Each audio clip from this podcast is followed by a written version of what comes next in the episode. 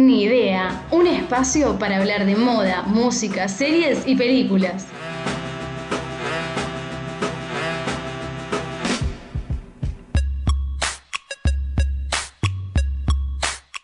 Hola, ¿qué tal? Mi nombre es Mercedes Romero Sabaini y en el episodio de hoy vamos a hablar de 10 cosas que odio de ti y de por qué es una de las mejores comedias románticas que existen.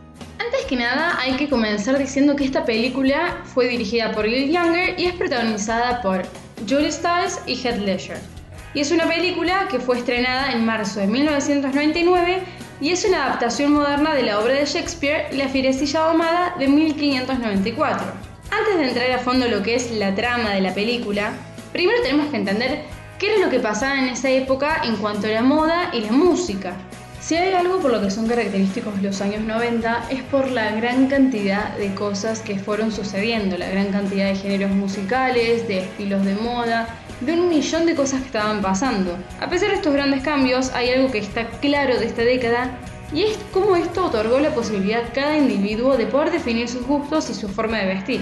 Cuando uno recuerda los noventas, obviamente que recuerdan directamente los pantalones anchos o moms, las camperas de jean, las camisas oversize de franelas, los chokers, las belly shirts, los borcegos, mini dresses de seda, entre otros, como así también en cuanto a la música, es una época que está muy influenciada por grupos de rock, rap, britpop, música grunge, el ska, entre otros, que tuvieron un fuerte impacto en la personalidad de los jóvenes y en sus formas de actuar.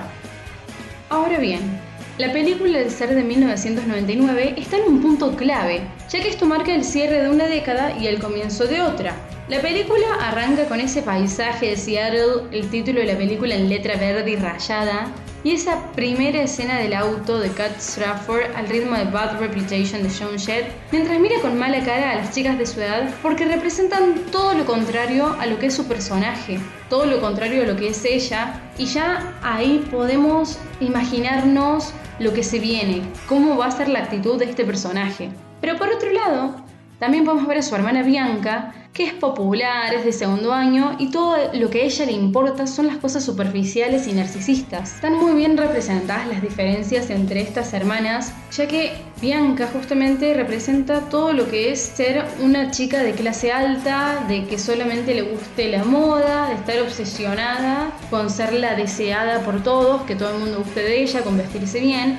Mientras que Kat no le importa nada de eso, lo único que quiere hacer ella es poder terminar el colegio, ir a la universidad que ella quiere y alejarse de la ciudad, de su casa, de todo lo que ella conoce porque está harta de todo. Es más, ella misma lo dice, no soy un bicho raro, estoy enojada, vivo enojada. Y eso es algo muy importante porque es algo muy normal para un adolescente vivir enojado pero volviendo a lo que son estas personalidades, no solo lo podemos ver en cuanto a su actitud, también lo notamos a través de su ropa. En la primera escena donde vemos a Bianca, ella usa un mini vestido blanco con flores rojas que claramente indica confianza y también una inocencia, como la belleza y lo prohibido. Ella sabe que es deseada por todos, pero a su vez es inocente, es alguien joven y esa oposición, esa contrariedad se ve mucho en cómo está vestida ella, más allá de si nos gusta o no cómo está vestida, es muy noventas. Mientras que Kat en su vestuario, el estar enojada todo el tiempo, lo representa de una forma casual, por así decirlo. No desalineada, porque que se vista así tranquila no significa que esté desalineada, sino que ella está gritando con su ropa, que está harta, que está enojada con todos, usando esas ojotas altas, las polleras esas largas y la camisa mangas corta, todo bien suelto. Eso no necesariamente indica que sea desalineada y que no le importe la moda.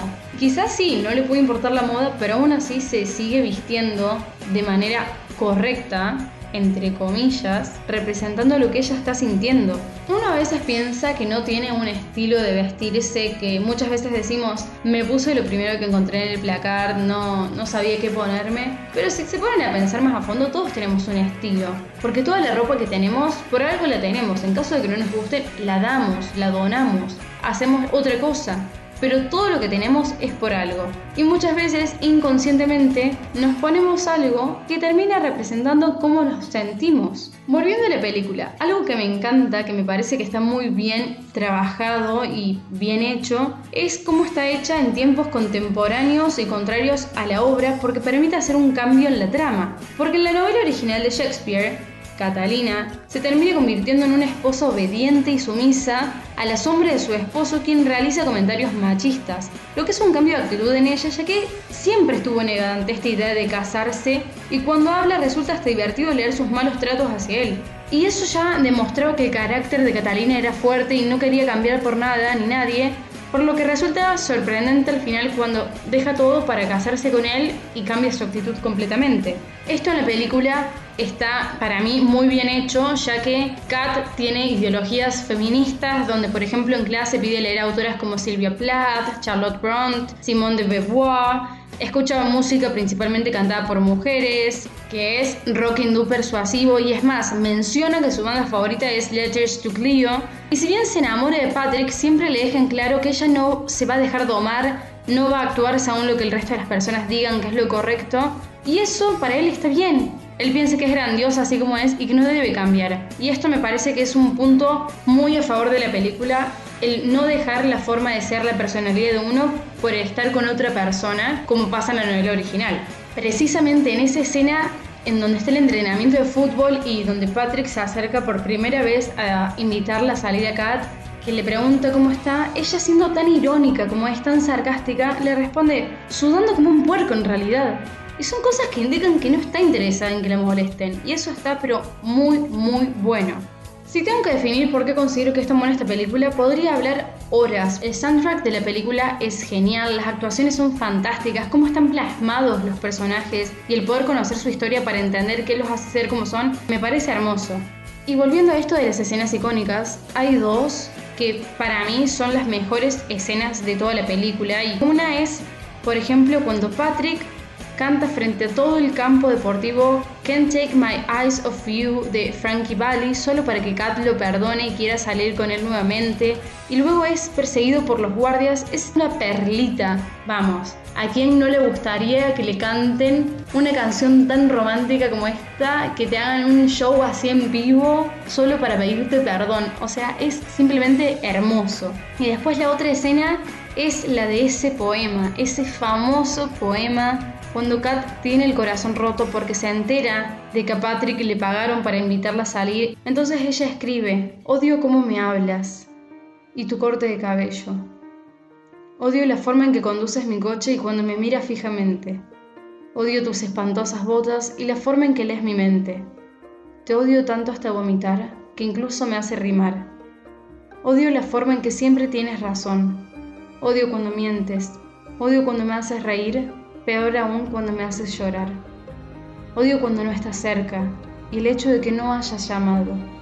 Pero más que nada, odio que no te puedo odiar, ni siquiera cerca, ni siquiera un poquito, ni siquiera en absoluto. Es imposible no llorar con esta escena por todos los sentimientos que transmite y la pureza de las palabras de Kat, que en realidad la misma actriz lloró al grabar esta escena y como quedó tan lindo, tan sensible, no quisieron cambiar nada y quedó la escena así tal cual. Y es más, en la vida real, los actores, Heath Ledger y Julia Stiles, se enamoraron y por eso se sentía tanta la química entre ellos durante el rodaje porque eso es lo que genera esta película, se sienten las emociones y es algo fantástico. Entonces por esto y por mucho más yo podría seguir hablando horas de cómo esta película contiene todos los elementos, una comedia romántica perfecta. Y esto fue todo por el episodio de hoy, espero que lo hayan disfrutado y que tengan muchas ganas de volver a ver esta película y si es que no la vieron que la puedan ver. Y nos vemos en el próximo episodio con más de Ni idea. Ni idea, un espacio para hablar de moda, música, series y películas.